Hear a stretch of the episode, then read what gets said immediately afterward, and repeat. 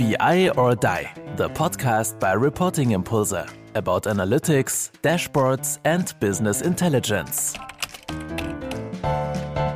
Hello, everyone, to another episode of our podcast, BI or Die. My name is Kai. And if I think about our BI or Die formats, we're getting more diverse, even. Um, they are the streaming formats, they are the podcast formats, and even thematically, we are trying to getting a bit broader. Um, we just launched our new thing that's new banking but we also have the controlling cast together with Jens Rupas. Uh, we have the BI or Die um, newscast. Um, so there, and also here this English speaking format. So the the previous ones they are all in German. Um, but yeah, what continues, I think, is that it lives from the personalities. So I'm not willing to continue this promotion for our great formats, but to welcome uh, my great co-host Victoria. Hi, Victoria. Hi, Kai. So, how was your week so far? Um, good. The weather wasn't as good as I hoped it would be in summer, but uh, anyway, good to be here again with you and having a great lady with us today. Definitely, and I think there's a lot of truth in the statement uh, that good people in turn attract other good people, and that's exactly true for the person we have in today. Uh, because quite a while ago we had um, Ekrem from Microsoft, and we asked him, okay, what were possible great, fantastic uh, guests for our podcast. And he highly recommended uh, Anna Hannemann, uh, data science domain owner at Metro Digital. So we are very, very happy that she's here again. We streamed together, and in that stream, we decided to yeah record this podcast in English as well. So Helly and a very warm welcome, Anna, that you're again with us. Hi, Victoria. Hi, Kai. Very happy to be here. So, how are you today? I'm great. Uh, the weather's looking better than the days before, and I'm highly motivated to answer your questions and share experience, and also to be here again. Great. I mean, already our pre-discussion was was very funny, so I hope we can continue this mood and atmosphere to the this official recording as well. Uh, maybe just in that context, I mentioned Ekrem again. Uh, in which context uh, did you meet him, and why did he recommend you?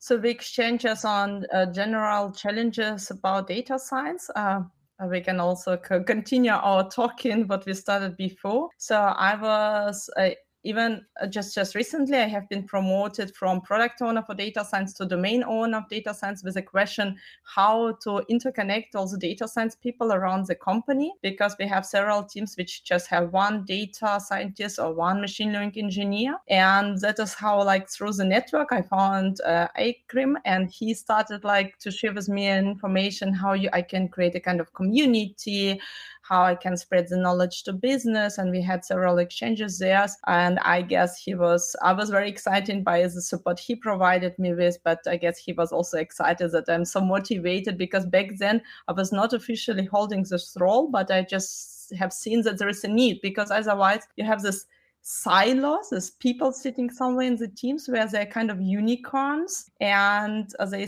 have nobody to challenge them and nobody to to grow to. So mm. that is how we came together and had our exchanges. I, I often see that in, in companies that they have that and that um, people like being with the business so being really close to what uh, what the, where, where they can change things. But on the other hand um, thinking of themselves and developing them it's really really difficult because it's like for example in marketing somebody um, with marketing knowledge but not knowing anything um, about uh, about data science and how to make people grow and um, become even even better in what they do and the exchange between people. So I think that's a great role and I really, really need it. Definitely. And uh, what I also like is okay, we, we get this connection from Ekrem, but uh, you just mentioned that also in our pre discussion uh, that somehow BI or Die is also connecting people or expert among each other. You mentioned your exchange uh, with one of our recent things, it was in the streaming format, Alec from, from Breuninger you had also quite a, a, great great discussion on on several topics and also i think uh, a reason that expresses why your recommendation or the recommendation was a very good one is the fact that you were recently nominated for the digital female leader award well, I never received any nomination of that, so maybe you can bring some shed uh, or some light on that. Um, yeah, what's that all about, and how do you actually receive such a nomination? Uh, so it, it, was like this award is organized by Digital a Global Digital Woman Organization, and I guess uh, there's, for example, if you look at juries, there are people from uh, companies like uh, Amazon, but there are also some like co-founders, and it's like the whole network is uh, or Deloitte and so on, and the whole network is about like try to to give the uh, women's visibility, to push them, to make them visible, and really to uh, to highlight those who um, have achieved something. And I was uh, nominated originally like by my former boss and uh, but she had to co- collect some feedback about me and like uh, to submit all the information. And uh, then there was like pre-selection process which is then d- done by this uh, digital global what's correctly called global digital woman uh, jury. And then they say okay you are qualified to be nominated. So this i managed like so i managed to be nominated from my company. And i also went through the first mm, kind of through, through, through the first round of uh, being okay to be to be there in the list of nominated people on um, yeah on this award. But um, unfortunately, I didn't manage uh, to be in the final round. But nevertheless, I guess it was uh, already a good thing. So I'm very honored to be nominated. I'm also very honored to be so valued by my company, who had uh, said, "Okay, look, we have a great woman. We want to nominate." And yeah, and many thanks also goes to my former boss, Marina Sverdel, who pushed for it. I guess that is another woman who really uh, I mean, she she is a great leader um, anyway, but she also really dedicatedly put her powers into empowering women and really on different level. It can be very junior people who just joined or maybe like the bosses she reports to but she just like really doing it and not talking about it. Well, that's that's cool and you definitely received my vote. Uh, i think you uh, asked you that uh, before and you sent me over okay here you can can vote for me and i actually did it. Um, but you. yeah uh, maybe we should have recorded this podcast even earlier. So bringing more attention on you and your topics uh, working on but well what can I say? Many listeners uh, will definitely highly appreciate your content and what you will share, and they try or they will try to implement as much as possible in their daily practice. So at the end of the day, okay, what's worth more? Is it such an award or is it uh, the attention and appreciation of all our listeners? So at least uh, we we have we have something uh, to to start with. But before getting into this business question, we take some time. Well, yeah, just a little quick personal introduction to you, and for that, uh, Victoria always have some yeah, quite interesting. Little questions for you. Short, personal questions. Uh, just a, a, quick answer like this or that, and I just thought just just five of them. So, ebook or paper book? E- paper book. Big city or more rural? Big city. Made up or without makeup? Makeup. Woman or man as boss? Uh, I don't know. Um, no preference. No preference. Okay. Action film or comedy? Comedy. Perfect. Yeah. Okay. I, I like paper books even even more um, um before, but um I, I start to do if, if it's dark like with the kids, and I like the light um with the with the with the Kindle. So I I, I came back to to ebooks, but I like the feeling of, of paper books as well. So and uh, Kai, Kai was laughing because uh, that's where the question where he was not sure if he could could ask you if uh, made up or without makeup would be a good question in in, in, in sense of diversity. but I think for women it's okay. yeah. I, I have the feeling so if you put on makeup it's just the same like you get this feeling you're ready yeah. and it's it's like if you ask a man about okay jogging pants in home office or do you put like real i don't know jeans trousers whatsoever and i guess it goes in the same direction for the woman more or less so do i get myself ready or i stayed in pajamas Okay, so that's maybe then the next question uh, for for uh, male male uh, participants whether they stay in the jogging suit or not. yes, good, good idea. And I, I, like your answer with the, the, the woman or, or, or male uh, boss because I, I think it's not not really important if it's a woman or a male boss, but it's important how they um, for them what leadership means and how they bring you forward. I think that's important, and I I've, I've seen women who can't do it for women um, as good as some some men can, and uh, um, I think it's really the topic which counts and um, the the personality and not the sexuality. So lovely. Then we start with question number one.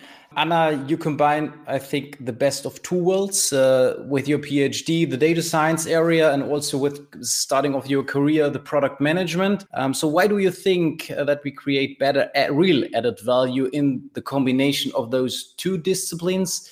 And maybe you can also give some practical examples of why this combination simply makes sense. Yeah, sure, Kai. So, yeah, as you already said, I studied obviously computer science and have done my PhD in uh, back then it was more data mining, but uh, today you will call it data science. I was analyzing online communities and it helps me to understand what the data scientists are talking about on daily basis. So it uh, helps me to guide the data science. It helps me. I'm really qualified to say, okay, it seems that it it is not the right way to go. I'm for sure not that in depth, uh, like every data scientist who do nothing on their daily business by develop the model.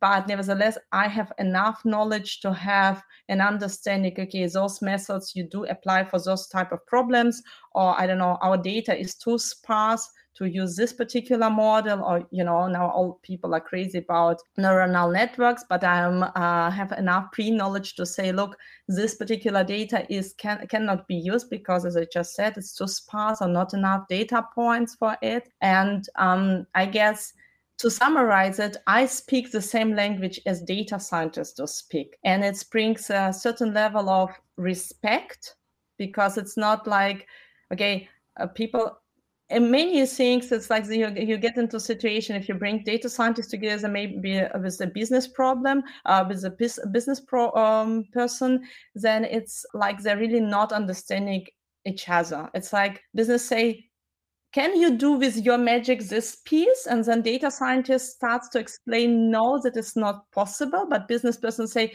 but your data scientist it was promised you're doing the magic so why it's not possible? And they cannot and even if data scientists try hard to explain he stays in the level of mathematics or statistics and they're kind of not coming together. And i guess i was a kind of very good bridge with my pre-knowledge who can say okay i understand what you're talking about. I can translate it into business uh, language and this respect and shared like this creating the roadmap telling people okay how they can evolve and grow. That is what i'm bringing from the theoretical background. As for my practical background let's put it as a practical one i have been a product manager uh, within zalando for almost three years where we are, i was a product manager for if you want to put it classical uh, software development. Yeah? Whereas I was responsible for the software which is running in Zalando warehouses. So it's like, you know, in order to scan an item, to say, I pack, I pack it now in this particular parcel, it goes to Victoria, blah, blah, blah. So all these processes, they are uh, then happening in this system. And there I have learned, collected my practical experience that software needs to be stable. Software, you have to monitor the process.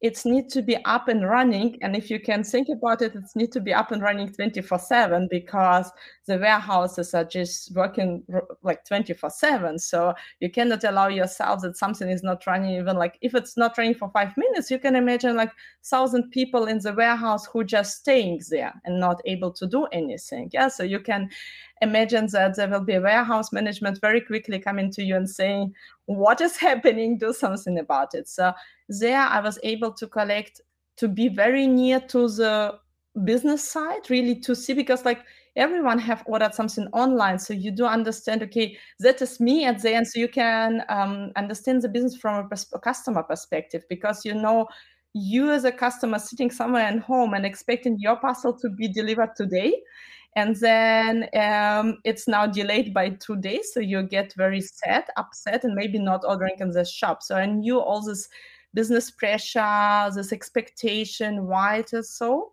And now in metro i com- can combine both. First of all i have this theoretical people to whom i speak the same language but then i also know that whatever we build in the end it's need to be up and running and I guess it's helped us. So if you check maybe Gartner reports, they are always ri- writing something like 70%, I don't know, like the particular quote, it maybe 68% of data science project never make it to production.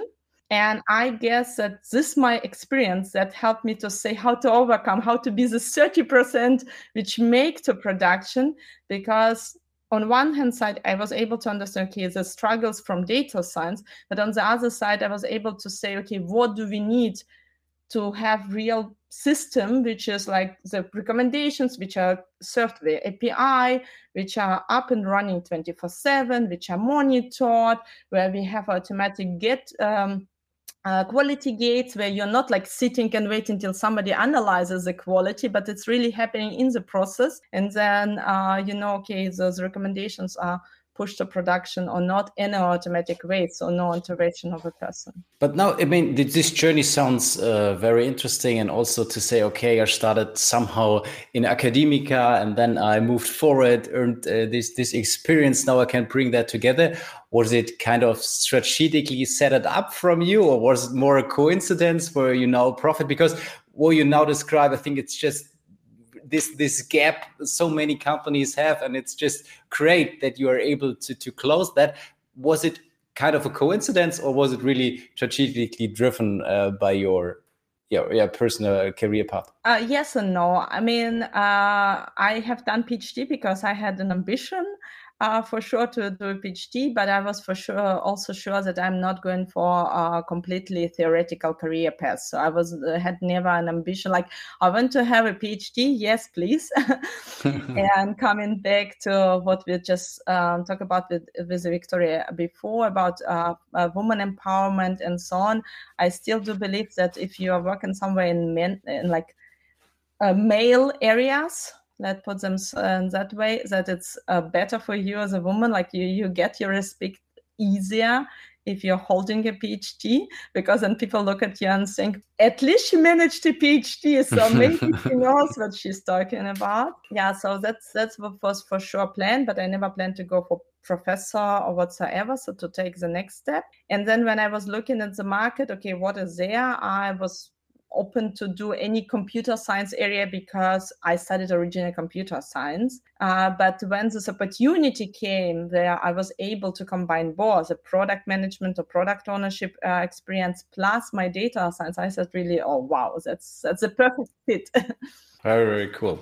Um, so maybe it's already heading in, in that direction. Um, and there's always this sentence, I think, quite quite obvious or quite often quoted uh, these days in data science, and that's okay, playtime is over. Um, so we definitely need to deliver something uh, in data science environment. So what do you think are the organizational um, requirements for companies so that they really get it on the road? So first of all, I guess uh, once I joined Metro, I will be honest with you, we were also kind of not in the wrong path, but maybe also me, I was thinking about it wrongly in the sense, let's hire data scientists. Yeah. So many people like really start with like, let's hire 50 data scientists. Yeah? So let's go crazy. But you really need to uh, understand that. And data scientists are great people and you need those. But the question is, amount and who is putting these models at the end in the production. So our very first learning was data scientists are great, but you also have to have, so let's call them machine learning engineers or data engineers. So there's like still not this defined role, but I like the role uh, calling it machine learning engineers. For me, it's people who still, you still do need understanding of machine learning and statistics uh, because I can explain to you why. If you put something into production and you want to speed up your process, you can, for example, say, I do certain steps in batches. you have to understand if i'm allowed to cut this particular step in batches so like just think uh, the, the example you always will hear in lecture would be if you want to calculate average you cannot do it in in uh, batches because like if you take five numbers and take an average of five numbers or you cut it in two two and one and then calculate the average and sum up you won't come with the same average. So that is that is explanation. And this understanding of mathematics which is happening in your um, dedicated um, machine learning uh, method it's needed by machine learning engineer. That may be to a very high level extent. So just to understand, okay, that is roughly what's happening in this step, that is roughly what happened in this step, that is roughly what happened in this step. And then those machine learning engineers are the people for me who are creating the pipeline, so which allows you to automatically go through uh, all the steps which are needed, train the model, uh, do the scoring, serve the, uh, serve the uh, the results and uh, also establishing the whole infrastructure around like monitoring yeah? So we want to be notified if something goes wrong. We want that there's like i don't know if uh, there's a timeout there's a method which allows you to, the system to recover. So summarize it one of the important findings i would love to share is that you need machine learning engineers next to your data scientists. And dependent on how far your project is, I would even claim you need three machine learning engineers for one data scientist. Yeah? I mean, if you're still in a POC, you can go with data scientists alone. But as far as uh, you want to, to, to put it into production, you need to go um, for sure for having more machine learning engineers and data scientists. So that is that is uh, one thing. The second thing, maybe because you said organizational one, I think that um, you have to interconnect people because you can imagine that you cannot now start assuming you have I don't know ten teams, five of it claim they need uh, they have a need in data science. You cannot hire like I don't know three data scientists everywhere and three machine learning engineers. It just uh, just gets too expensive. You have to find a basis how to interconnect them, how to provide maybe a kind of a shared infrastructural basis so that you can enable those silos data scientists or machine learning engineers, which is just maybe in a number of one or two people sitting in a team, so they can kind of reach out to the shared infrastructure and build upon. Just a question um, in your role model with the uh, data scientist, uh, scientist and the machine learning engineer, who's doing the, the discussion with the business and trying to develop the model? Is it the machine engine? Uh, machine learning uh, engineer? it's a product owner. okay so you have a third yeah, role yeah. in this in this process. So you have some somebody um uh, yeah. talking. It's it's your job what you did before. So you're working you're like um, if i have like i'm coming from from the logistics apartment uh, department and i'm saying I, I need data science um then you would talk to the product owner. You would develop some kind of idea with the knowledge. So what what is the what is the background of the product owner product owner is then this proxy who tries to translate mm-hmm. from data science to business and from business back to data science. Uh, to be honest, I'm not hiding anything from my team. So I normally always, even like in my former role, which I was holding till like very recent, I always ask uh, people from a team okay, who wants there is this challenging topic, new topic coming from business, who wants to join for the discussion. But to be honest, normally before I do this joint appointment, I do a one appointment without a data scientist or machine learning engineer involved uh, because sometimes I also see the situations that people think we can help, but we cannot. And in order to save the time of my data scientists, this very first verification, I can I do it normally without them. I can share with you what what is always about. First of all, you just ask people how large is the problem you're trying to solve. For example, um, now Kai comes to me and say, "Look, Anna, we have there are some uh, data, like I don't know the names of products, they're in a bad state. There are some errors."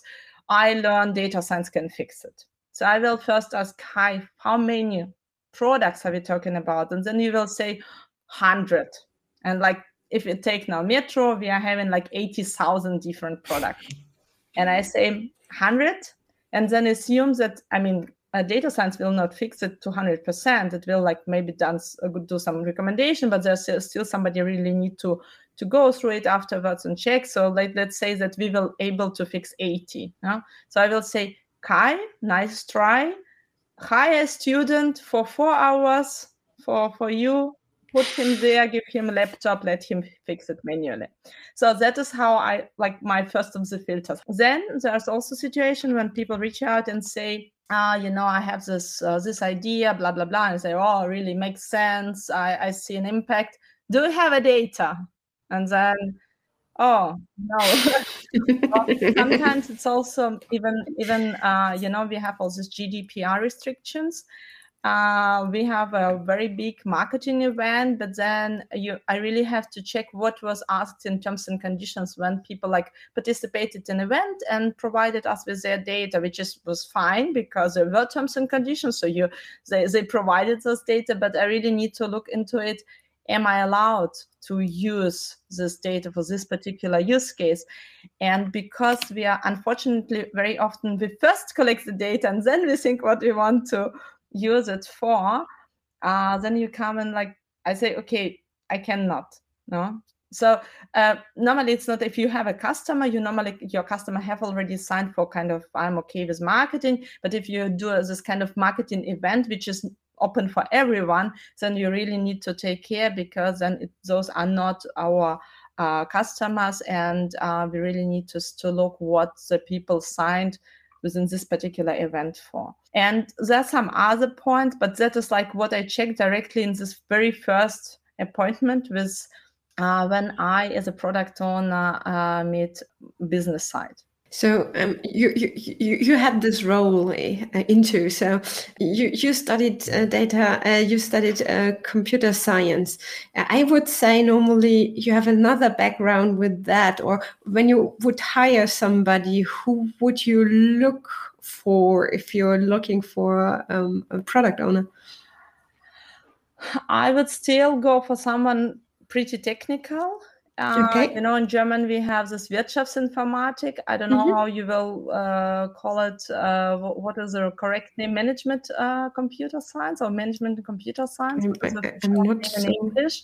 So I guess those people are very suitable because they then have studied both uh, computer science and the kind of management. But I guess you just need. So I will still go for someone very technical who has a good soft skills let us put it that way. Because you described it pretty pretty good. It's a lot about communication although we are in a very technical uh, um, environment but you say okay um, first i talk to business without all those technical guys really having an understanding okay kai what is your problem? What are you really trying to achieve? Do you have data? And all those questions you mentioned. So um, there's a lot of yeah personal skills necessary really to to have a, a good uh, communication and a good relationship to all those those business guys.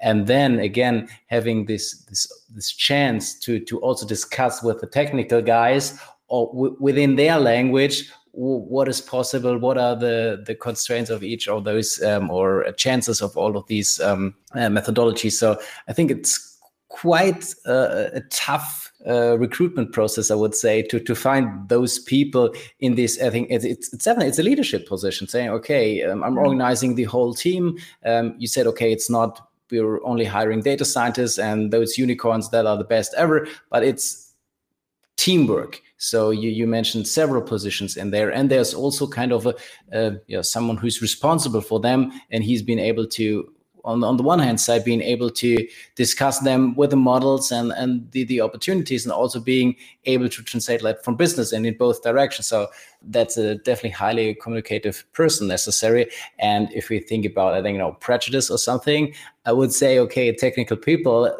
always or often yeah don't have uh, or it's, it's, not typically to, to have those communication skills as well. I mean of course they, they can be learned and everything. That's uh, nothing to, to care about but you definitely need to develop in that. Mm-hmm. that leads me to the third question. Um, you you built up uh, two teams with um, 11 people i read somewhere. Um, and as as Kai said, these are really specific knowledges you need, and I, I think really rare of what what I know. So isn't it hard to find good candidates? And um, what are you looking for when you're selecting candidates, and how do you get them? Yeah, it's uh, it's really uh, I mean difficult. I was recently reading again some famous reports. Um, don't know from which consultancy company, but one of the like big one, and they were saying they analyzed, I guess, uh, job offerings on LinkedIn, and they were saying there's like there are three job openings per one candidate. I guess they just went through like all existing job openings in area data science and then profiles where people claim they're data science or something like that. So you can imagine three openings per one candidate, uh, even if it's very rough estimation, it's still like making the whole situation very challenging but um, I guess we have a really great environment, so we still uh, manage to hire people and hire good people yeah so but but generally we are looking for people who uh, if you are uh, looking to data scientist uh, profile it would be um, people who study machine learning. So there's today already you can study really data science as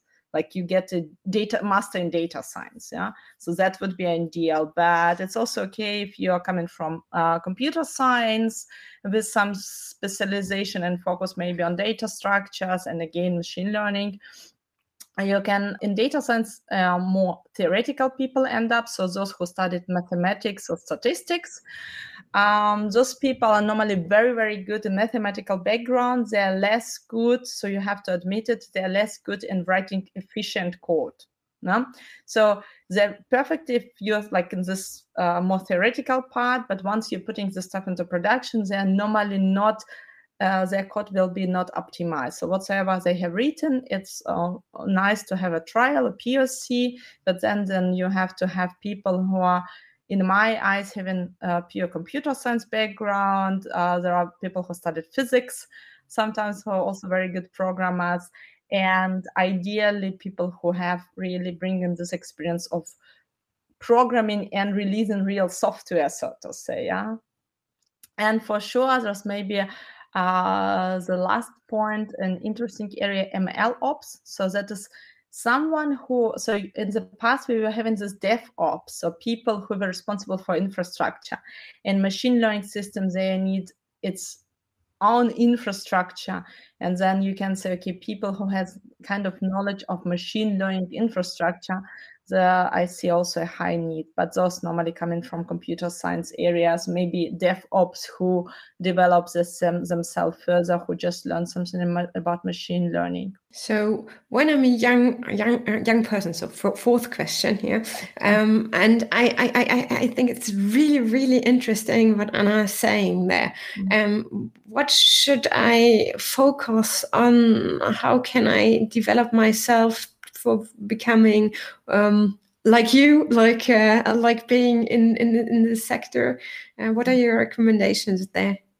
First of all, I really think that you can only do great stuff if you're loving what you are doing. So I guess if you just, I don't know, if you ha- hate mathematics, but you think, uh, Anna just said there are three openings for one uh, candidate, I go and push myself to data scientist, uh, do all the possible Coursera courses and so on.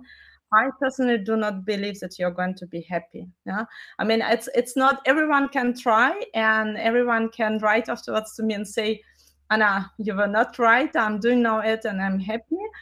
Uh, then I'm happy to be wrong, but I really think you have to follow your passion. So that is that is the very first thing, and that is, I guess, why I'm really coming every morning to the work and I feel happy, and I guess that's what makes me a good leader or a good uh, organizer whatsoever.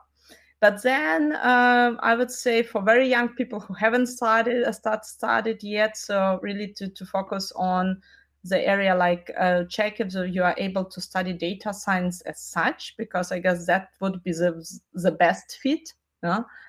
uh, i don't know how curriculum looks like but i assume it really focuses on this uh, area i mean if you go for uh, computer science maybe more doors still open to you. You still can like evolve afterwards, saying, okay, you know, machine learning was not mine, so I still want to be just a normal developer.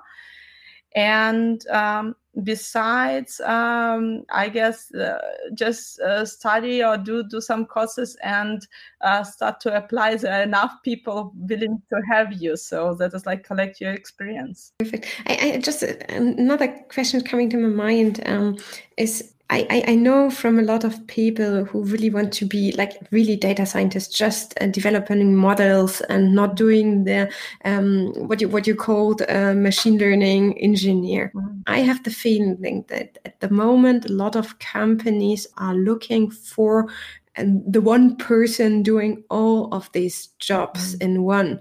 Do you think that's that's possible or do you think you when as a company you you you you you you, you want to do data science do you think you have at least to to to engage two or what you said three three people and one data science scientist? What's your yeah idea about that? Are you failing? Yeah so um you for sure so if you ask me you for sure will need a company. I mean it depends on the size of a company and depends on the business problem. And i mean there are pro, uh, there are companies today which completely build their business around recommend recommendation engines and for sure they have uh, higher needs and data scientists and so on. If you ask me i still believe you need this pure data scientist who really do understand the mathematics underneath uh, the, the whole models, who really can maybe adjust even the existing models, if, if not develop the new one, but adjust and really like go very deep into it. And you can, and it's okay to stay at that level. So normally it's done. So you have uh, then scripts written in Python. Uh, I don't know if you're familiar with it's called notebook. So it's a, a virtual like you can imagine it's like virtual piece of paper where you put all your steps but it's really more looks like grab the data from here. Put the data in this data structure. Call this model training. So it's not optimized. It's you you can uh, try it out and so on. So there's for sure need for people who do the work on this level. So let's say they're very professional in mathematics and they're kind of somewhere middle level in coding in R or Python, and also very professional in SQL, I would say, in SQL. So there will be and there should be still a need of those. Nevertheless, for many people, it should still be obvious that we also need those machine learning engineers, but because at some time point you have to de- depart from this level. It's just running on my machine here local to it's something i'm putting into production. Just uh, one more question there. Do you think the mathematic you need as a data scientist you only gain when you do um, the studies of, of, of, mathematics? Or do you think like um, I, I, I, I, just studied um, like you said um, um, business engineer or, or business or something and then i really say okay i, I, I go into all the coursera uh, courses can i gain the experience or do you think um, no you should do some kind of studies it's i guess it depends really on your personality so i mean uh, we we had the greatest person we have, uh, like who was a kind of technical lead. He was an external one, so not an internal, but he started really business. So we we had the situation. So for sure there are some people who, but to be honest, he still was uh, very experienced in uh, in mathematics. So like like you know you are able to understand it. Uh, then maybe it's okay that you are not have not studied it. But what you have to keep in mind I mean, it's it's for sure. I have seen enough people who were really uh, very um, kind of talented in mathematics. Let's call it talented. You are talented, but you still can decide. I don't know. I studied then chemistry, yeah, where you maybe not do not put focus on uh, mathematics as such, but that the talent is still there. Then for sure, this kind of person can at some time point say, "I just take some courses." from Coursera and I just uh, skill up myself. But if you're not talented, then uh, in mathematics, if you were the person, the pupil in a school who always hated mathematics, who had problem already like somewhere in high school to understand uh, more complex things, then you should not try it. Because without understanding mathematics you won't be able you you, you will always like not getting the point i guess yeah? Or it will be so difficult that it will be a kind of again so i don't believe it can be your passion then I think that's, but that's a quite important point, point you mentioned here. It's not only about passion, but it's also kind of talent necessary. And, and if, if there's a combination of both, uh, then it's uh, really really possible that you're heading in the right direction. And then, of course, it, it's again, it's, it's a starting point. You need to start. You need to gain your experiences, but at the beginning, there's probably passion plus talent, and then you're gaining experience, and then you can develop your career. And then at some degree maybe you have the chance okay you say okay looking in the business direction also in the technical direction so really closing this gap because it's always easier to to go in in a or b but if you are able to go both and then connecting the, those a and b's together then I think this is uh, the, the, critical point really to bringing it to, to, to the next level and not only being, okay, it's great to do this and that, but of course for that personality and all the things uh, is necessary and really the willingness to, to, to do that because it's totally fine not to going in this gap position saying, okay, I'm the total expert in A or B. Uh, I mean, there's nothing to complain about. But I think the the things which are really rarely is that's those those connectors or those um, translation people in between being able to to to do this overall job. And i think that there's also a, a, lot of need for that because really getting the overall picture leading in this specific um, field i think that's also very very important. I agree. So then coming to my last question, I, I, know, and I, I, we talked before that a bit. Um, um, data scientists, um, women data scientists, are, are often quite rare. Um, what do you think? It's the reason for that, and think, do you think we can change that? Uh, I uh, so considering I studied computer science here already in Germany, I can uh, say that it's like it begins already how few women apply already for technical studies in general. Yeah?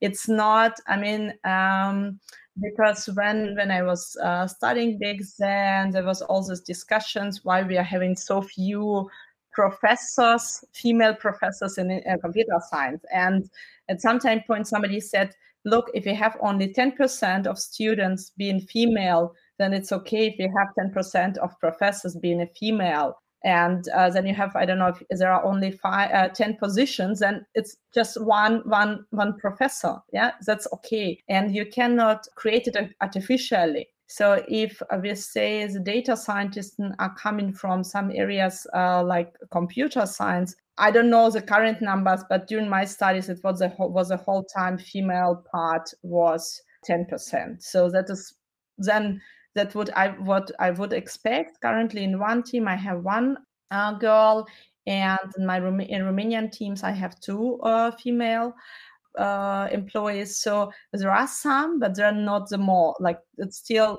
I can be honest that most of the people are male. But I guess it's really connected to, to, to the region. I have no idea how it looks in mathematics. Maybe there are more of women, but mathematician also not all decide to go to data science. Some of them goes to insurance. I guess it's a classic one or to banking. And then i also don't know how many of those really will decide to go to this uh, kind of data science. Uh, so generally the, then the answer to your question will be to go back and see what we can do already at a school level to motivate women to study this uh, they called, I guess, uh, MINT areas, which is, I guess, mathematic, informatic, and uh, technique or whatsoever. And uh, so we have to start there, not uh, already at the university. It's kind of too late because you already pre sorted people. Mm-hmm. And maybe just, just um, my personal sharing would be I started to study in Ukraine. So I studied two years in Ukraine and then I moved here to Germany and then I studied in RWTH in Aachen. And I was very surprised because in the whole uh, post Soviet area, you will find in all these uh, computer science areas half half. So it's half of female, half of male and I was so surprised to come here. Not the case here. being almost the only woman in this around 300 of students, and it still happens till now today that I meet somewhere some some some professional colleague, and he says, "I remember you. You were sitting in that and that lecture next to me." And I can tell you it's because there was like two women in the whole lecture hall. And there was, for me, it was bunch of male. so that's why they can remember myself easier. And, uh, but, but the point I was trying to make, it seems that we have to change something culturally and start really early in a school uh, time. So, what do you do right in Ukraine? I guess it's somehow connected to this uh, belt, uh, to this uh, picture of working woman, which is already like you know my parents and even my grandmother was already this woman who went every day to full time job. So it's not. Uh, I I have the feeling in Germany it's now kind of switching that it's getting more okay and okay that woman is doing the normal job nine to five. But if you just look at the um, generation of our parents it was not the case. And i guess it's still not the case. I can just give you the number. Uh, my older son um, in his primary school uh, you know knows this extra um, so to, you can stay as the school goes only till 12 so obviously if you want to work, work full time you have to uh, put the child in this afternoon care. And they said that it's officially that they have to cover only three thirds of children with this afternoon cover, uh, care. That means that assumption of a country still that only three uh, uh, like 75% of parents or families have this both parents working because i cannot imagine what what work i can do because school actually ends up not even at 12 it's quarter to 12 so it, it's only even not a half day or I don't know what kind of you you work on weekends. So, but countries still assume that there's 25% of families who where at least one parent uh, doesn't have to be mother, but one parent staying at home.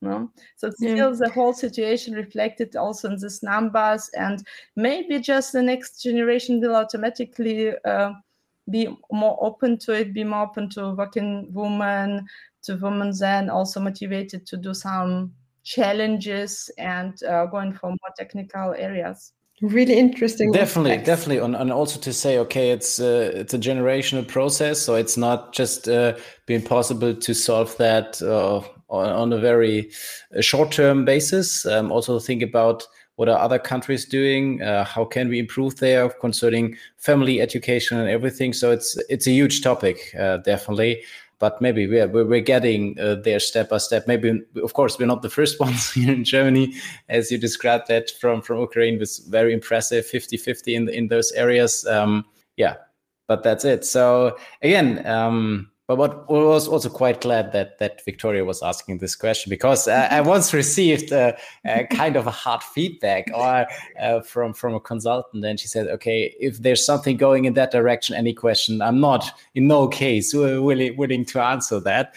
Um, but I think you, you, find quite quite a good good way to to answer it. So again, uh, we say, um, yeah many thanks uh, for for being here for giving us those those great insights uh, into that. Also we had already this this, this stream uh, which is Sturm speaking. I think you even added other insights uh, during during that podcast so i really really appreciate the discussion with you. And um, yeah for now it's only um, to say to say goodbye uh, thanks again. And yeah it's a tradition in this podcast that at the end um, our guests have the last words. So the stage is yours and have a great day. Okay, yeah, thank you very much for having me here. I really enjoyed talking to Victoria and Kai. And uh, my last words will be to all who, who listen to uh, to this podcast. Do listen uh, all the uh, productions which uh, Kai together with uh, his partners creates because I think it's very insightful. So now I use the opportunity to make advertisement to you, for you, Kai. I met the very interesting personalities to whom I even reached out on LinkedIn, got some uh, feedback, and was able to exchange. Uh, so happy to be part of it, but also very happy to listen to it uh, when I have time and um, kind of just put my headphones and um, start listening to your recordings. Nicest last words ever. Thank you very much. Thanks for listening to BI or Die, a podcast by Reporting Impulse. If you enjoy our content, please press the like button and subscribe to our podcast so you do not miss another episode. See you next time.